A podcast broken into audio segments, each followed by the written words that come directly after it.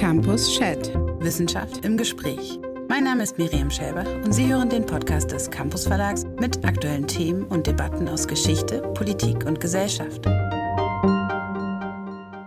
Ich begrüße Sie ganz herzlich zu meiner letzten Folge des Campus Wissenschaftspodcasts. Ich verabschiede mich an dieser Stelle bzw. nach dieser Folge und bin aber ganz froh, dass der Campus Verlag diesen Podcast fortsetzen wird, sodass Sie auch weiterhin regelmäßig alles Neue aus der Wissenschaft zu hören bekommen.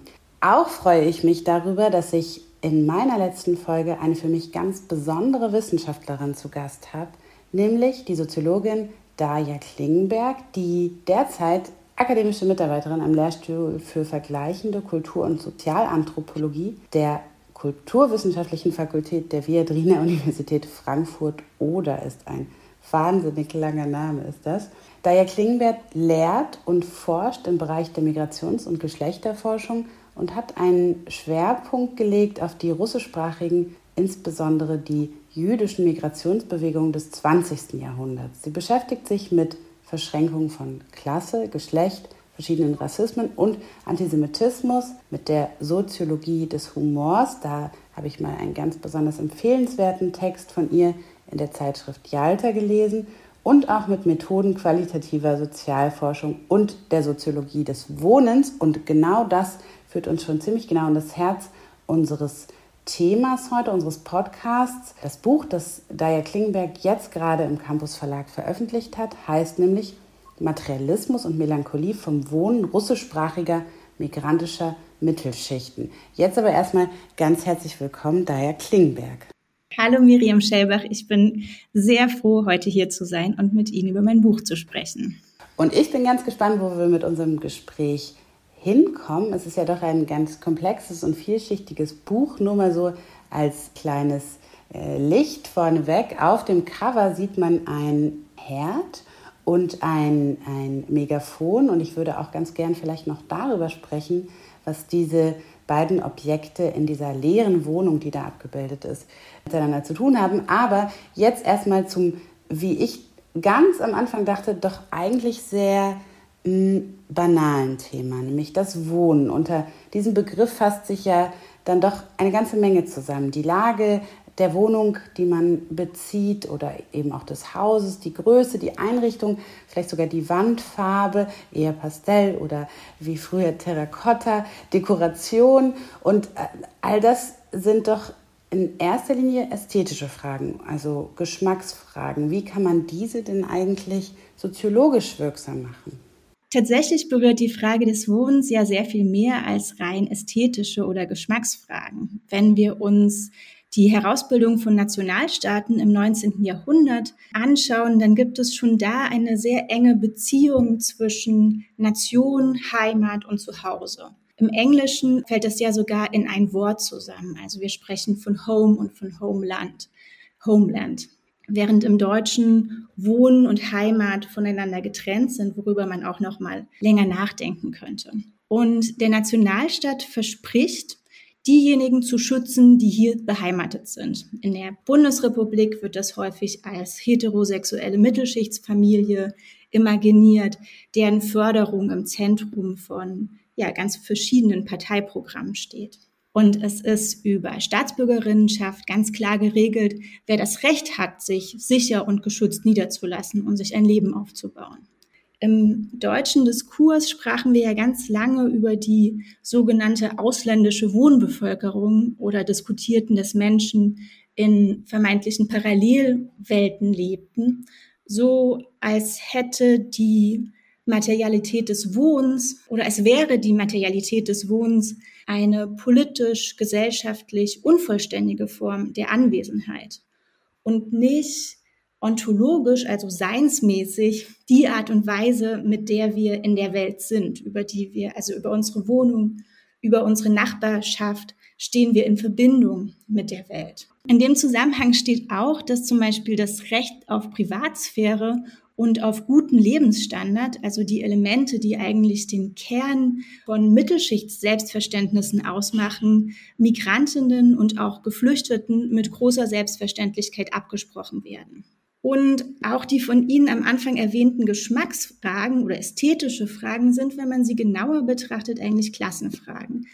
Die Entscheidung, ob man zur Miete oder in Eigentum wohnt, wo man wohnt, wie man wohnt, ist für die meisten Menschen eine zentrale Lebensentscheidung. Es ist ein zentraler Posten von Investitionen, von finanziellem Kapital, aber auch von kulturellem Kapital, von Zeit, von Mühe, die in Wohnungen oder Behausungen investiert werden. Im Wohnen findet quasi eine leibliche und mentale Anpassungsarbeit entweder an widrige oder an veränderte oder verbesserte Umstände statt. Und unsere Wohnweisen bestimmen ein Stück weit wie leicht oder schwerfällig wir uns durch die Welt bewegen. Sie sind also mit Fragen der Lebensqualität, mit Vorstellungen guten Lebens verbunden, aber auch mit Fragen sozialen Aufstiegs und der ja, Aspiration einer besseren Zukunft. Naja, und vielleicht der letzte Punkt zur Banalität der Fragen des Wohnens.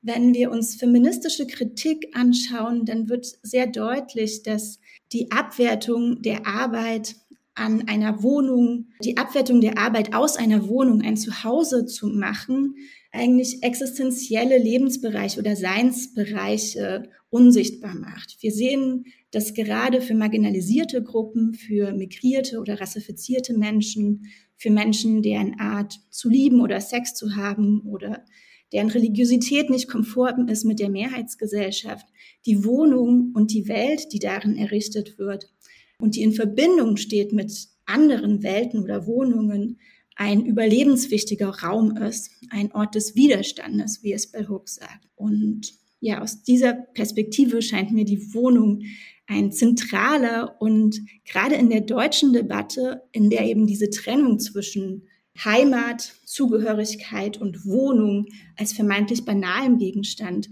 existiert, etwas, was ich ja, interessant, spannend, wichtig finde, das aufzuarbeiten. Das äh, erscheint mir extrem plausibel und ich würde sogar so weit gehen nach allem, was Sie gesagt haben, dass man ja sogar sagen könnte, die Wohnung und die Betrachtung des Wohnens ist so eine Art Prisma, an dem sich dann ganz viele Fragen, die die Soziologie ohnehin stellt, brechen lassen oder äh, betrachten lassen, falls das jetzt eine korrekte Metapher sein sollte. Ja, genau. Wohnen ist ein Feld, in dem ganz viele Lebensbereiche zusammenkommen und durch die wir die uns genauer anschauen können. Genau. Deshalb gleich äh, auch meine Frage hinterher. Welche Bedeutung hat denn dann die Erforschung des Wohnens bisher zum Beispiel in der Migrationssoziologie gehabt? Und sind wir, sind wir auf dem Weg dahin, dieses Feld der Wohnungssoziologie auszubauen? Äh, wird es, wird es immer größer oder ist das eher so eine kleine Nische, die Sie sich als Wissenschaftlerin jetzt gerade angeeignet haben? Meine Studie untersucht ja, wie sich die Gruppe russischsprachiger Migrantinnen, wer das ist, können wir gleich noch besprechen, in Deutschland eingerichtet hat. Welche Einrichtungsgegenstände sie sich als erstes gekauft haben, woran sie sparen, was sie sich gönnen, was sie mitgebracht haben. Ich schaue mir an, wie die Wohnung alltagspraktisch mit dem Haus, der Nachbarschaft, der Stadt, aber auch transnationalen Räumen in Verbindung stehen und wie sich mit der Zeit Geschmack, die leibliche Erfahrung im Raum verändern, welche Ansprüche an das Alltagsleben gestellt werden oder wie Menschen Lebensstandard an unterschiedlichen Orten vergleichen. Und diese Fragen erscheinen auf den ersten Blick, wie Sie auch eingangs gesagt haben, banal. Und das liegt nicht daran, dass die Fragen banal seien, sondern daran, wie wir in Deutschland über Migration sprechen. Denn meistens wird historisch bis in die 2000er wurde Migration oft als Welle beschrieben, die heraufbeschworen wird, dann aber ausbleibt. Oder wir sprechen über die Wohnbevölkerung, über Menschen in Parallelwelten. Die neuere Migrationsforschung diskutierte sehr lange Fragen der Zugehörigkeit und Identität. Die Stadt- und Wohnsoziologie, die es ja tatsächlich gibt, schauen sich interessanterweise bis heute migrantische Wohnweisen vor allem über den Blick auf Armut und Ghettoisierung an, was natürlich ein wichtiges Forschungsgebiet ist, denn für Menschen mit Migrationsgeschichten ist Wohnen häufig von Armut geprägt, aber eben nicht nur, denn wir haben in Deutschland eine wachsende Gruppe, tatsächlich über die Hälfte der Menschen mit Migrationsgeschichten gehören der Mittelschicht an und die wohnen nicht in Sozialwohnungen am Stadtrand, sondern in der ganzen Stadt verteilt und über deren Lebensweisen wissen wir sehr wenig. Und es ist interessant, dass die deutschen Migrationsdebatten Migrationsphänomene häufig auf eine Art und Weise problematisieren, die an den eigentlichen Wohn- und Lebensweisen der Menschen vorbeigehen. Ich nenne das dann an einer Stelle im Buch den Idealismus der deutschen Migrationsdebatte, die den Blick entweder auf Identität richtet oder die Migrationserfahrung objektiviert, skandalisiert, verklärt oder melodramatisiert. Dem stelle ich im Buch dann die Untersuchung eines migrantischen Materialismus gegenüber. Damit meine ich die Orientierung von migrierten oder geflohenen Menschen auf die Einrichtung eines guten Alltags hin eines Ortes, über den man selbstbestimmt verfügen kann, der, soweit es möglich ist, komfortabel ist, der auf die Zukunft ausgerichtet ist und an dem Menschen versuchen, ein gutes Leben zu realisieren. Es ist ja ein Stück weit ein Allgemeinplatz, dass Migrations- und Fluchtprozesse immer aus einer Bewegung hin auf die Realisierung und Absicherung eines guten Lebens orientiert sind. Tatsächlich gibt es aber sehr wenig Forschung dazu, was die Verbindung zwischen Alltagsleben, Wohnen Orientierung auf gutem Leben in Migrationskontexten, wie das eigentlich aussieht. Es ist sogar so, dass, also wenn ich mir auf der einen Seite so Telegram-Gruppen von geflüchteten Menschen aus der Ukraine anschaue, die es gerade gibt, dann geht es in Flucht und Migration immer zunächst um die Absicherung von Alltagsfragen, um Wohnen, Zugang zu medizinischer Versorgung und zu Produkten, die eine bestimmte Qualität haben die einem es erlauben, wieder Handlungssicherheit zu bekommen, indem man über Objekte, Räume sich Komfort und Sicherheit organisiert. Deshalb geht es in diasporischen Gesprächen sehr häufig auch um Alltagskultur und Konsum, um Qualität von Konsumgütern. Und in der gesamtgesellschaftlichen Debatte gilt diese materialistische Ausrichtung von Migrantinnen aber häufig als vulgär oder obszön. Es wird, der migrantische Materialismus ist ein quasi moralisch und politisch hoch aufgeladenes Thema. Und wenn man sich die genauer anguckt, dann wird deutlich, dass da Klassenfragen ausgehandelt werden, und zwar danach, wer das Recht hat, in Deutschland ein gutes Leben sich aufzubauen, Raum einzunehmen, ästhetische Vorstellungen umzusetzen, Ansprüche zu stellen. Dieses Feld der klassenspezifischen Aushandlung, wie sie im Feld der Mittelschichten stattfindet, wird erst seit ein paar Jahren untersucht. Und für mich wäre es spannend, eine Migrationssoziologie da an der Stelle ein Stück weit zu überwinden und eine Soziologie des Raumes einer deutschen Migrationsgesellschaft zu etablieren, zu denen ja sehr diverse Menschen dazugehören, solche mit und ohne Migrationsgeschichten ähm, und mit unterschiedlichen Rassif Rassifizierungs- und Klassenerfahrungen. Eine Sache, die ich mag an Ihrer Arbeit, Materialismus und Melancholie, ist etwas, was sich jetzt auch gerade in unserem Gespräch schon ein bisschen abzeichnet, nämlich dass wir es zum einen mit einer sehr konkreten Studie zu tun haben und zum anderen aber auch mit einer eher methodischen Überlegung zu den äh, Grenzen der Soziologie oder eben auch zu den beweglichen Absteckungen, die die Soziologie vorgenommen hat und wie diese verändert werden sollten. Das heißt, es ist eigentlich eine Arbeit, die sowohl die konkreten Fälle äh, betrachtet als auch eben mit der eigenen Disziplin ins Gericht geht. Ich würde jetzt aber gerne bei dem, bei dem ersten Aspekt bleiben nämlich den, den konkreten Fällen. Sie haben es gerade schon gesagt, wir sollten uns mal anschauen, was Sie genau meinen damit, wenn Sie, so wie jetzt auch im Gespräch, dann von äh, russischsprachigen migrantischen Mittelschichten sprechen. Das ist ja ein Untersuchungsfeld, eine Untersuchungsgruppe, die relativ problematisch zu konturieren ist. Zum einen liegt es, glaube ich, daran, dass das eine sehr große Gruppe ist. Laut Mikrozensus 2020 leben 3,2 Millionen Menschen in Deutschland, die selbst oder deren Eltern aus der ehemaligen Sowjetunion nach Deutschland eingewandert sind oder waren. Und andererseits ist diese Gruppe, um die es in ihrem Buch geht ja auch recht heterogen. Also im Buch werden Unterkategorien genannt. Das geht etwa von Russlanddeutschen bis zu russischsprachigen Jüdinnen, Russinnen oder eben die eben auch schon angesprochenen Ukrainerinnen. Zudem weisen Sie dann auch noch in der Studie darauf hin, dass es sich mit diesem ja ebenso konturierten Untersuchungsfeld mit der Gruppe um die allergrößte migrantische Gruppe in Deutschland geht und gleichzeitig ist es eine Gruppe, die gemessen am hohen Bevölkerungsanteil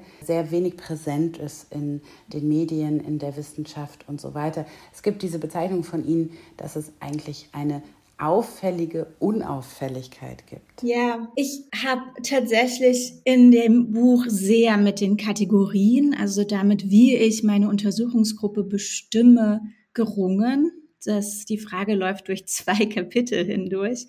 Und tatsächlich geht es in dem Buch auch darum, über den Blick auf das Wohnen Wege für eine Migrationsforschung jenseits eines ethnisierenden Blickes zu öffnen. Weil diese Heterogenität, die Sie gerade für die Gruppe der russischsprachigen Migrantinnen beschreiben, die trifft natürlich auch auf äh, sogenannte türkeistämmige Menschen zu, aus Menschen aus Marokko, unsere Kategorien, das diskutiert die Migrationsforschung auch schon länger, verstellen uns mitunter den Blick auf die tatsächlichen sozialen Beziehungen der Gruppen. Und in meinem Forschungsfeld sind die ethnisch-identitätspolitischen Kategorien sehr dominant. Das liegt daran, weil sie die aufenthaltsrechtlichen Kategorien zumindest für Teile der Gruppen der russischsprachigen Migrantinnen sehr stark prägten. Und gerade weil sie aufenthaltsrechtlich dominant sind, stimmen sie zugleich nicht unbedingt mit den Selbstverständnissen der Akteurinnen zusammen. Also wie wir jetzt nicht erst seit dem russischen Angriffskrieg auf die Ukraine sehen. Wir sprechen, wenn wir russischsprachige Migrantinnen oder postsowjetische Migrantinnen uns anschauen über Menschen, die aus einem riesigen multinationalen, multiethnischen Staatenbund migriert sind, die meistens schon in der Sowjetunion eine bewegte Migrationsflucht, Deportationsgeschichte hatten, die beruflich mobil waren und die ja auch in der Sowjetunion schon dominanten ethnischen Zuordnungen als Jude, Russe, Ukrainer, Usbeken waren auch damals nicht immer so eindeutig. Zugleich spielten auch regionale Bezüge eine große Rolle. Also Menschen identifizierten sich als Sibirjakin oder als jemand, der aus Zentralasien kommt, als Petersburgerin oder Odessitin.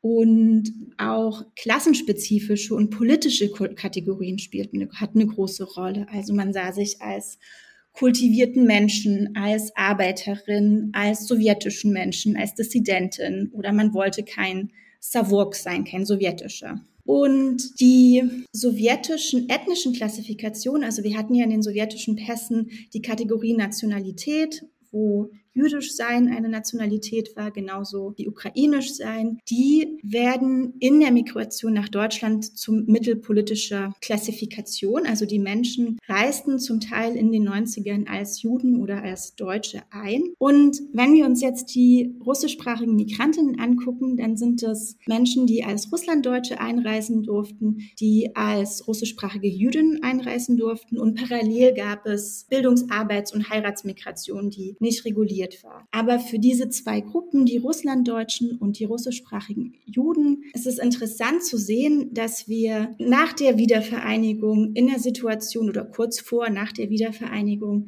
in der Situation, in der die deutsche Migrationsgesellschaft von enorm rassistischen Diskursen geprägt war, in dem es zu Pogromen gab, in dem 93 das Asylrecht abgeschafft wurde, gleichzeitig für zwei Gruppen migrationspolitische Ausnahmeregelungen geschaffen wurden und die russischsprachigen Juden als Juden und die Russlanddeutschen als Deutschen aufgrund der historischen Verantwortung, die wir für sie haben, die Deutschland für sie hat, einreisen dürften. Das führte dazu, dass in der politischen, in der öffentlichen, aber auch in der wissenschaftlichen Diskussion diese Migrantinnen von anderen Migrantinnen unterschieden wurden. Ihnen wurde mehr Wohlwollen entgegengebracht. Sie durften anders als Geflüchtete oder Arbeitsmigrantinnen sich leichter in Deutschland einrichten, hatten Arbeitserlaubnis, bekamen Sprachkurse finanziert Das passiert tatsächlich in der deutschen Migrationsgeschichte immer wieder, dass bestimmte Gruppen als gut, berechtigt oder unproblematisch gelten, obwohl sie jetzt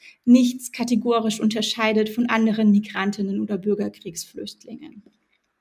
Und dieses Wohlwollen, das den Russlanddeutschen als Deutschen und den russischsprachigen Juden als Juden entgegengebracht wurde, kippte dann aber relativ schnell, so seit Mitte, Ende der 90er. Und es kamen sehr stark Fragen kultureller Fremdheit und Undankbarkeit auf. Russischsprachigen Jüdinnen und Juden wurde vorgeworfen, dass sie auf eine seltsame Art jüdisch sind, dass sie eigentlich nur wegen des besseren Lebens nach Deutschland gekommen seien die Russlanddeutschen waren auf eine ungewohnte Art und Weise deutsch. Es gab sehr viele Diskurse um Integrationsprobleme, die auf ihre sowjetische Sozialisation äh, zurückgeführt äh, wurde und die kulturelle Fremdheit oder so die Identitätsprobleme dieser Gruppen wurden sehr intensiv diskutiert. Viele der Integrationsprobleme auf den Arbeitsmarkt oder in das deutsche Bildungssystem wurden mit einer vermeintlichen kulturellen Fremdheit erklärt.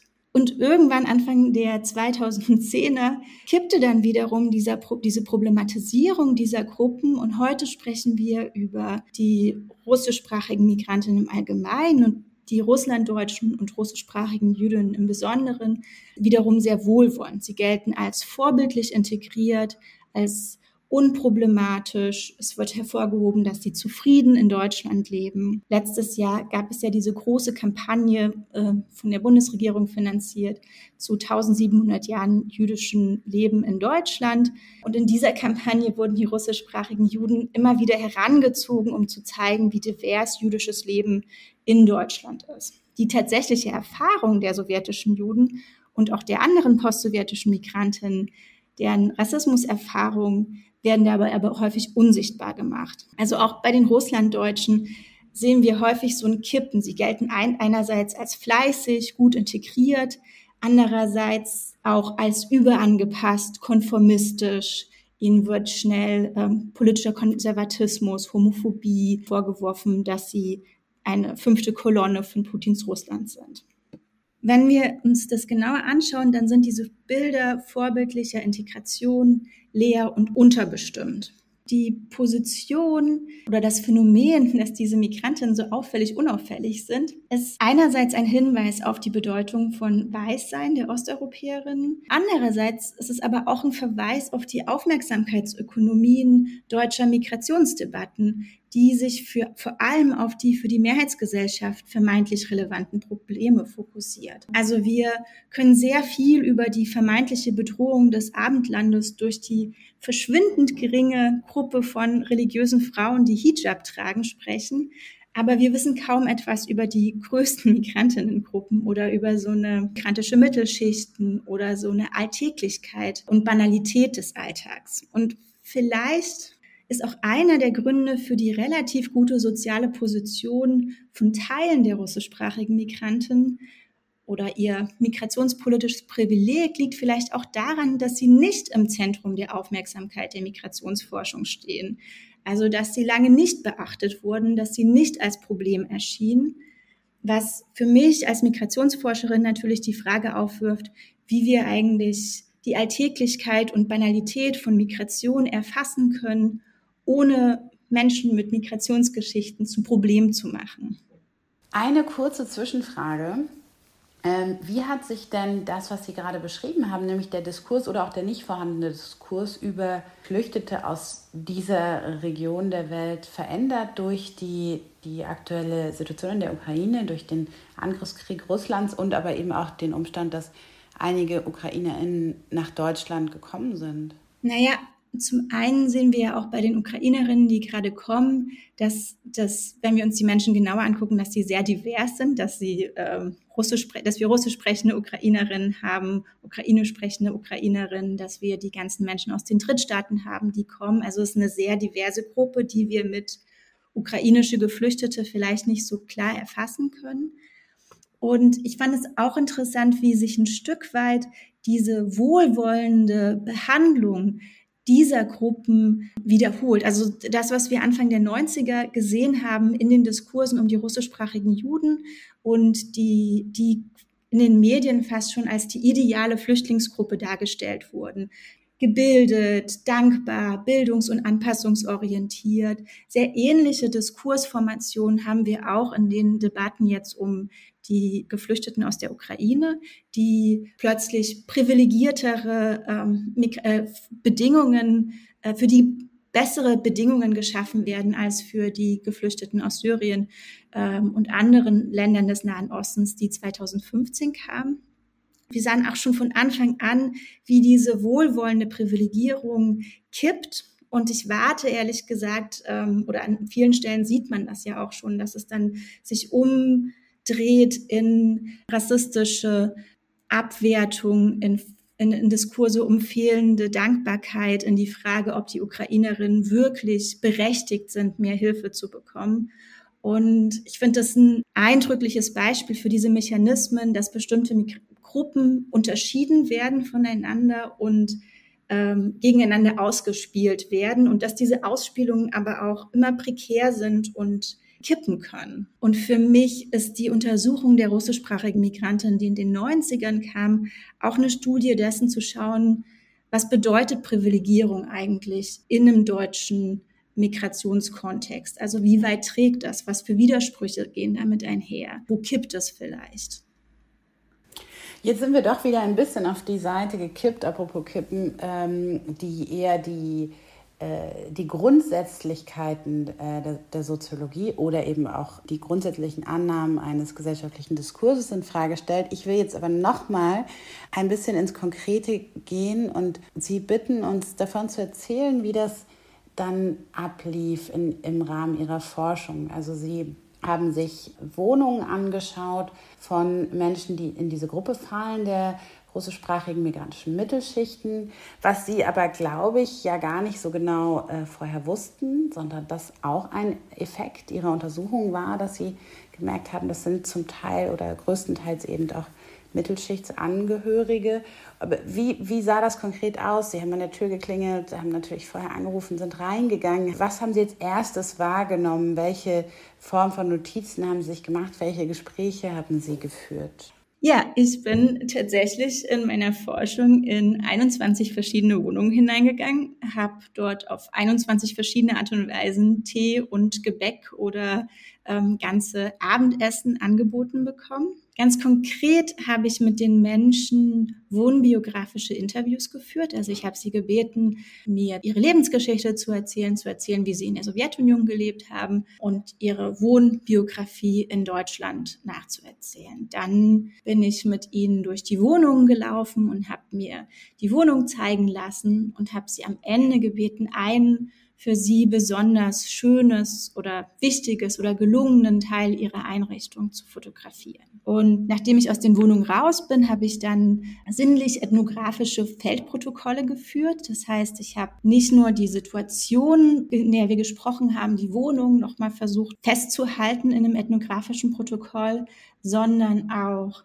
meine Gefühle, meine sinnlichen Erfahrungen das war sehr intensiv, weil manchmal kam ich in Wohnungen und fühlte mich sofort wie zu Hause.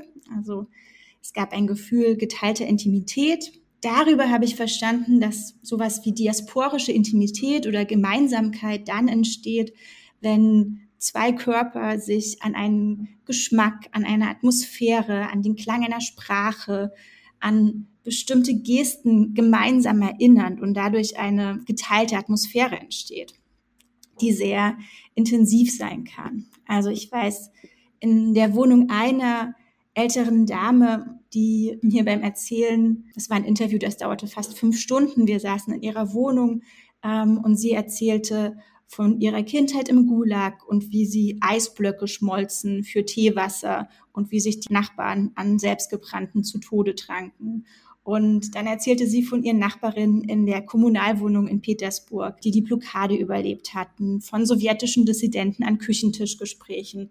Und ich hatte in diesem Gespräch, während wir in einer deutschen Großstadt am Tisch saßen, das Gefühl, dass Raum und Zeit sich so öffnen und wir über diesen gemeinsamen Küchentisch mit ganz vielen anderen, mit ganz vielen anderen Geschichten verbunden sind. In anderen Wohnarrangements war ich dann beschämt, fühlte mich unwohl. Es gab eine Situation, ähm, wo ich so den Eindruck hatte, oh, das ist jetzt aber, hier wird hier eine bestimmte Form von authentischer Kultur vorgespielt und mir wird hier typisches russlanddeutsches oder usbekisches Leben vorgespielt. In anderen Situationen hatte ich den Eindruck, ich würde meine Interviewpartnerin beschämen, wenn Wohnweisen und gerade Wohnweisen von prekären Menschen sind natürlich sehr intim und wir können dann, das habe ich in der Auswertung meines Materials dann verstanden, dass wir schnell dazu neigen, Menschen über ihre Wohnweisen einzuordnen, vielleicht vorschnell zu interpretieren, zu,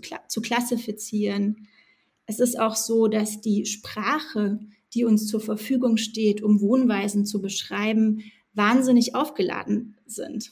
Also ich hatte zum Beispiel ewig dafür gebraucht, um den Begriff ästhetische Indifferenz zu finden für Wohnweisen von Menschen, die sich eher um die Bedürfnisse und Praktiken der Bewohnerinnen herum organisieren und für die ästhetische Fragen total irrelevant sind. Also wir könnten die vielleicht als unordentlich oder als hässlich beschreiben, die Wohnung, aber das greift nicht, was diese Wohnweisen für diese Menschen bedeuten. Die interessieren sich einfach nicht für bestimmte ästhetische Fragen. Ich fand es auch richtig spannend zu sehen an den biografischen Interviews, wer wie über Alltag und Wohnen sprechen kann. Also gerade die älteren, den älteren Interviewpartnerinnen fiel es schwer, ihre eigene Geschichte über Wohnen und Alltag zu erzählen.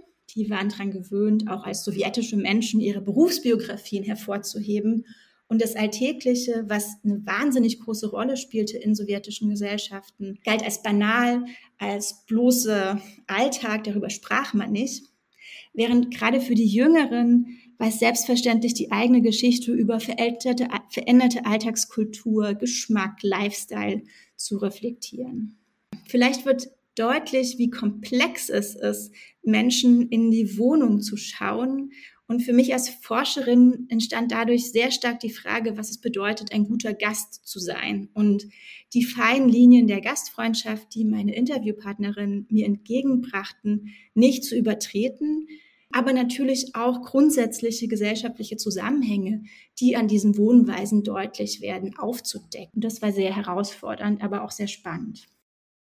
Haben Sie nach so viel Beschäftigung mit dem Wohnen eigentlich dann auch das Gefühl gehabt, dass Sie sich selber neu einrichten wollen? Nee, aber meine eigenen Wohnerfahrungen und so, wenn ich auf, wenn ich zum Beispiel im Auslandssemester war und irgendwo mich neu orientieren musste, habe ich natürlich sehr intensiv beobachtet. Also was bedeutet es, irgendwo nach drei Wochen plötzlich zu fühlen, dass die Straßen dir gehören oder du die Straßen verinnerlicht hast oder dieses körperliche Unwohlsein, wenn man sich nicht zu Hause fühlt. Oder Umzüge habe ich auch sehr intensiv selbst reflektiert.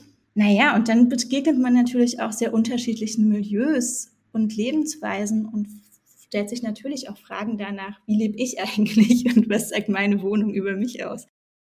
Es gibt dann in Ihrer Arbeit drei dominante Wohntypen, die Sie beschreiben. Das ist erstens die prekär postmaterialistische Wohnweise, dann eine mit Deklassierung ringende Wohnweise und drittens die bürgerliche Wohnweise. Auch wenn es mich interessieren würde, ich frage jetzt nicht, wo Sie sich da selbst einordnen würden, sondern ich würde Sie bitten, dass Sie diese drei Kategorien in jeweils einem Satz oder zwei Sätzen erklären. Also mit den Wohnweisen beschreibe ich, wie die Wohnweisen räumlich, zeitlich ausgerichtet sind und was so die innere Logik der Einrichtungspraxen sind und welche Selbstverständnisse von Wohnen damit verbunden sind. Und an diesen migrantischen Wohnweisen werden paradigmatisch Probleme von bestimmten migrantischen Mittelschichten deutlich. Bei den prekär postmaterialistisch Wohnenden sehen wir das Problem, dass sie einerseits geringes ökonomisches und soziales Kapital haben und sehr unsicher positioniert sind und was ihr Lebensentwurf davon bestimmt ist, dass sie mehr wollen, als sie an dem Ort, an dem sie geboren und aufgewachsen sind, erreichen wollen. Das nötigt sie zu einerseits riskanten Migrationsmanövern, andererseits zu Strategien des sparsamen Haushaltens und mobil Bleibens. Also im Wohnen geht es darum, einerseits sich eine sichere Homebase zu schaffen, andererseits nicht zu viel zu investieren an den aktuellen Ort, weil man eventuell noch weiter migrieren müsste. Und langfristig muss man, geht es darum, einerseits mobil zu bleiben, andererseits sich lokal zu verorten und für das eigene Wohlbefinden zu sorgen, Selbstsorge zu betreiben. Bei den bürgerlichen Wohnweisen geht es um eine Gruppe, die in der Regel genug finanzielles Kapital haben, um sich das zu leisten, was sie sich wünschen. Sie richten sich nach und nach dauerhaft ein und wollen mit ihren Einrichtungen sozialen Aufstieg langfristig absichern. Gleichzeitig sind sie davon geprägt, sich fragen zu müssen, was ihr Konsum eigentlich über sie aussagt. Also versuchen sie westliche Vorstellungen von Mittelschichten nachzueifern oder was bedeutet ein bürgerliches, kultiviertes Selbstverständnis von postsowjetischen Migrantinnen. Und daran wird so die Spannung zwischen dem universalistischen Selbstverständnis von Mittelschichten und der partikularen Position von rassifizierten oder ethnisierten Minderheiten deutlich. Oder vielleicht noch ein Satz zu den bürgerlichen Wohnweisen. In den Wohnweisen findet dann eine Vermittlung von mitgebrachten, aber auch neu angeeigneten Gewohnheiten statt und wir können an diesen Wohnweisen diese ambivalente Position von exklusiv inkludierten gesellschaftlichen Minderheiten und deren Strategien sich als Mittelstich zu ähm, etablieren anschauen. Der dritte Typus, das sind die mit Deklassierung ringenden Migrantinnen. Das sind in der Regel ältere Menschen, die in der Sowjetunion einen, einen großen sozialen Aufstieg ähm, geschafft haben und jetzt im Alter auf deutsche Sozialhilfe leben und mit dem Widerspruch konfrontiert sind, dass einerseits ihr gesamtes bisheriges Leben, alles, was sie erreicht haben, dass sie die Hauptpsychiaterin der psychiatrischen Klinik in Chisinau waren, dass sie Ingenieurinnen waren, dass sie Wissenschaftlerinnen waren. Das ist alles entwertet und bedeutungslos. Gleichzeitig leben sie aber materiell und besonders was gesundheitliche Absicherung angeht, auf einem besseren Standard als vorher. Und an der Gruppe wird deutlich, wie schwierig es gerade für migrantische Minderheiten oder für Minderheiten ist, den einmal errungenen sozialen Aufstieg durch politische Transformation und Migrationsprozesse weiterzugeben. Und die Wohnung ist hier für die ein Rückzugsraum, in dem Klassenzugehörigkeit, die quasi in der deutschen Gesellschaft abgewertet wurde, zu Hause im privaten Raum aufrechterhalten wird Einerseits für sich selber, weil man einen Resonanzraum braucht, um sich wohlzufühlen. Andererseits aber auch weitergegeben wird an die nächste Generation, an die eigenen Kinder, an die Enkel. Ein Aspekt, vielleicht das zum Schluss, äh, der mir auch sehr gefällt an äh, Ihren Überlegungen zu diesem Thema, ist, dass Sie auch immer wieder auf das Lustvolle und auch die sinnliche eigentlich Dimension dieser Kategorie des Wohnens zurückkehren. Ich habe gerade nochmal nachgeschaut in Ihrem Buch auf der allerletzten Seite vor dem Dank. Äh, also im letzten Kapitel schreiben Sie dann auch sogar im letzten Absatz, dass die äh, Betrachtung materieller Kultur sogar auch eine würdevolle, manchmal lustvolle und spielerische solidarische Form von Beziehung gestaltet. Was ist eigentlich dieses Moment der Lust? Äh, was bedeutet Ihnen das und was sollen wir uns darunter vorstellen? Naja, ich war schon fasziniert in diesen Begegnungen, in den, sehr, in den ganz unterschiedlichen, ich habe mir ja nur Mittelschichten angeguckt und darin gab es schon eine wahnsinnige Bandbreite an lustvollen Alltagspraxen, mit denen man sich das Leben schön gestaltet. Und zwar auch in sehr prekären gesellschaftlichen Positionen. Und es gibt in der deutschen Migrationsdebatte, ich nenne das die Figur der traurigen Migrantin oder des traurigen Migranten, in der die Bedeutung von mitgebrachten Traumata, Rassismuserfahrungen in Deutschland so stark fokussiert wird, dass das, was das Leben von Menschen, die migriert haben, auch ausmacht, nämlich eine lustvolle, kulinarische Kultur, gemein, gemeinsame Begegnungen, dass das unsichtbar wird oder nur so ethnisiert erscheint. Also dann sind die Migranten die, die immer gut essen, Spaß haben und singen. Das meine ich nicht. Aber es gibt so ein widerständiges Festhalten an dem Anrecht, sich ein gutes Leben zu gestalten, was in Migrationsprozessen realisiert wird. Und das will ich mit dieser Perspektive auf das Wohnen, auf Alltagskulturen deutlich machen und herausarbeiten, dass trotz aller Probleme, trotz aller Ausschlüsse im Alltagsleben und unterhalb der migrationspolitischen Klassifizierungen im Alltagsle auf der Ebene des Alltags immer wieder auch Momente guten Lebens geschaffen und realisiert werden. Dann stelle ich jetzt noch eine allerletzte Frage, die ein bisschen in die Richtung äh, meiner Lektorinnenpflichten äh, abzielt. Ich hatte die, die große Freude, ja dieses Buch Materialismus und Melancholie sehr lange zu begleiten. Und ich erinnere mich daran, dass als wir ganz am Anfang darüber sprachen, war ein erster angedachter Titel für dieses Buch Wohnen nach der Migration. Das hat sich dann aber zunehmend eben äh, verändert und wir kamen beim Materialismus und Melancholie an. Warum äh, beschreiben diese beiden Begriffe Ihr Buch eigentlich so perfekt? Genau genommen gab es ja ursprünglich noch den Begriff der Hoffnung und Aspiration, die zwischen dem Materialismus und der Melancholie stand. Denn für die Mittelschichten und besonders für die sowjetischen Mittelschichten war die Vorstellung, man habe das Anrecht und Ansprüche auf ein besseres Leben eine wichtige Orientierung, die den in den Herausforderungen der ersten Zeit nach der Migration half, bestimmte Herausforderungen auszuhalten. Mit dem Fokus auf migrantischen Materialismus, das hatte ich ja schon deutlich gemacht, geht es mir einerseits um die materialistische Orientierung von migrierten Minderheiten. Dabei wird aber auch deutlich, dass es eine bestimmte moralische Ordnung des deutschen Migrations- und Fluchtdiskurses gibt. Hilfesuchende oder Geflüchtete müssen, um bedürftig zu erscheinen, unterwürfig sein. Sobald sie Ansprüche stellen oder sich auf ihre Rechte berufen, wird es ihnen zum Vorwurf gemacht. Und auch unter Migrantinnen selbst setzt sich häufig der Vorwurf durch, dass andere Migranten nur wegen des besseren Lebens migriert seien. Dann hat der Materialismus für die postsowjetische Mittelschichtskultur auch noch eine besondere Bedeutung, denn dort galt es als verpönt, sich mit materiellen Dingen zu beschäftigen. Das galt als Porschler, als kleinbürgerlich, als geschmacklos. Demgegenüber wurde dann ein Bezug auf das Immaterielle, auf die Seele, die geistige Erlösung als zentralen Aspekt der russischen, aber auch dann der sowjetischen Kultur entworfen. Und gleichzeitig gab es in der Sowjetunion eine totale Obsession mit materieller Kultur. Man war ständig damit beschäftigt, Dinge zu besorgen und auszubessern.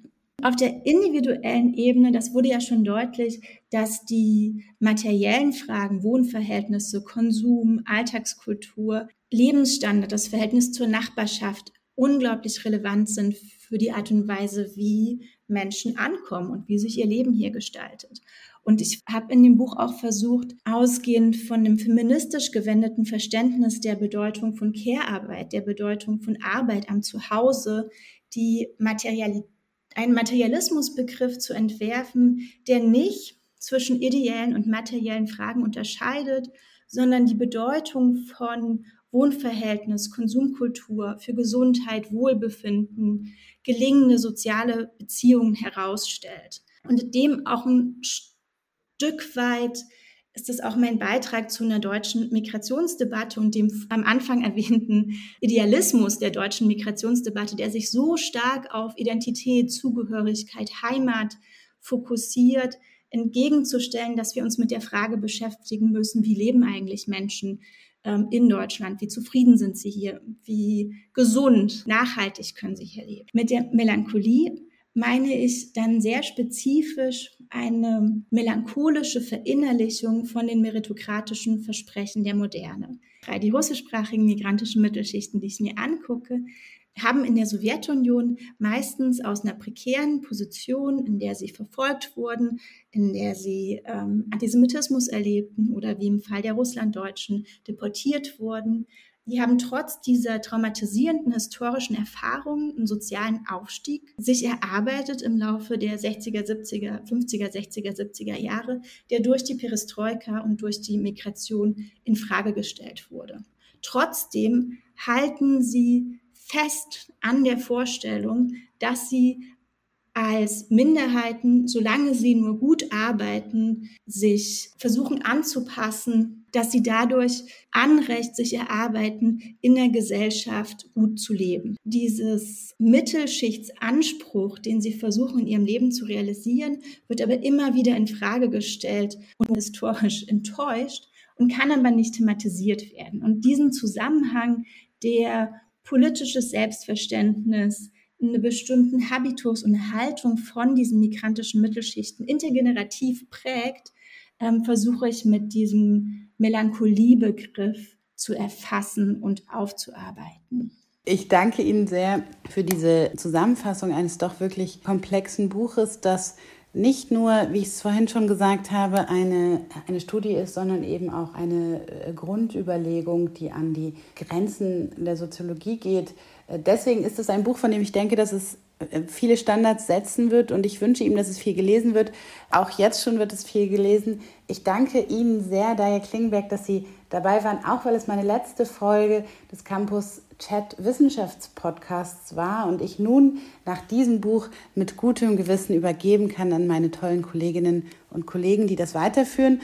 Und Ihnen wünsche ich alles Gute für die weiterführende Forschung äh, an der Uni in Frankfurt oder und danke Ihnen sehr, dass Sie da waren. Danke Ihnen für die schönen Fragen und die klugen Kommentare und alles Gute, liebe Miriam Schellbach. Sie hörten Campus Chat, den Podcast des Campus Verlags. Wenn Sie mehr erfahren möchten, abonnieren Sie unseren Podcast, besuchen Sie unsere Website www.campus.de und tragen Sie sich für unsere Newsletter ein.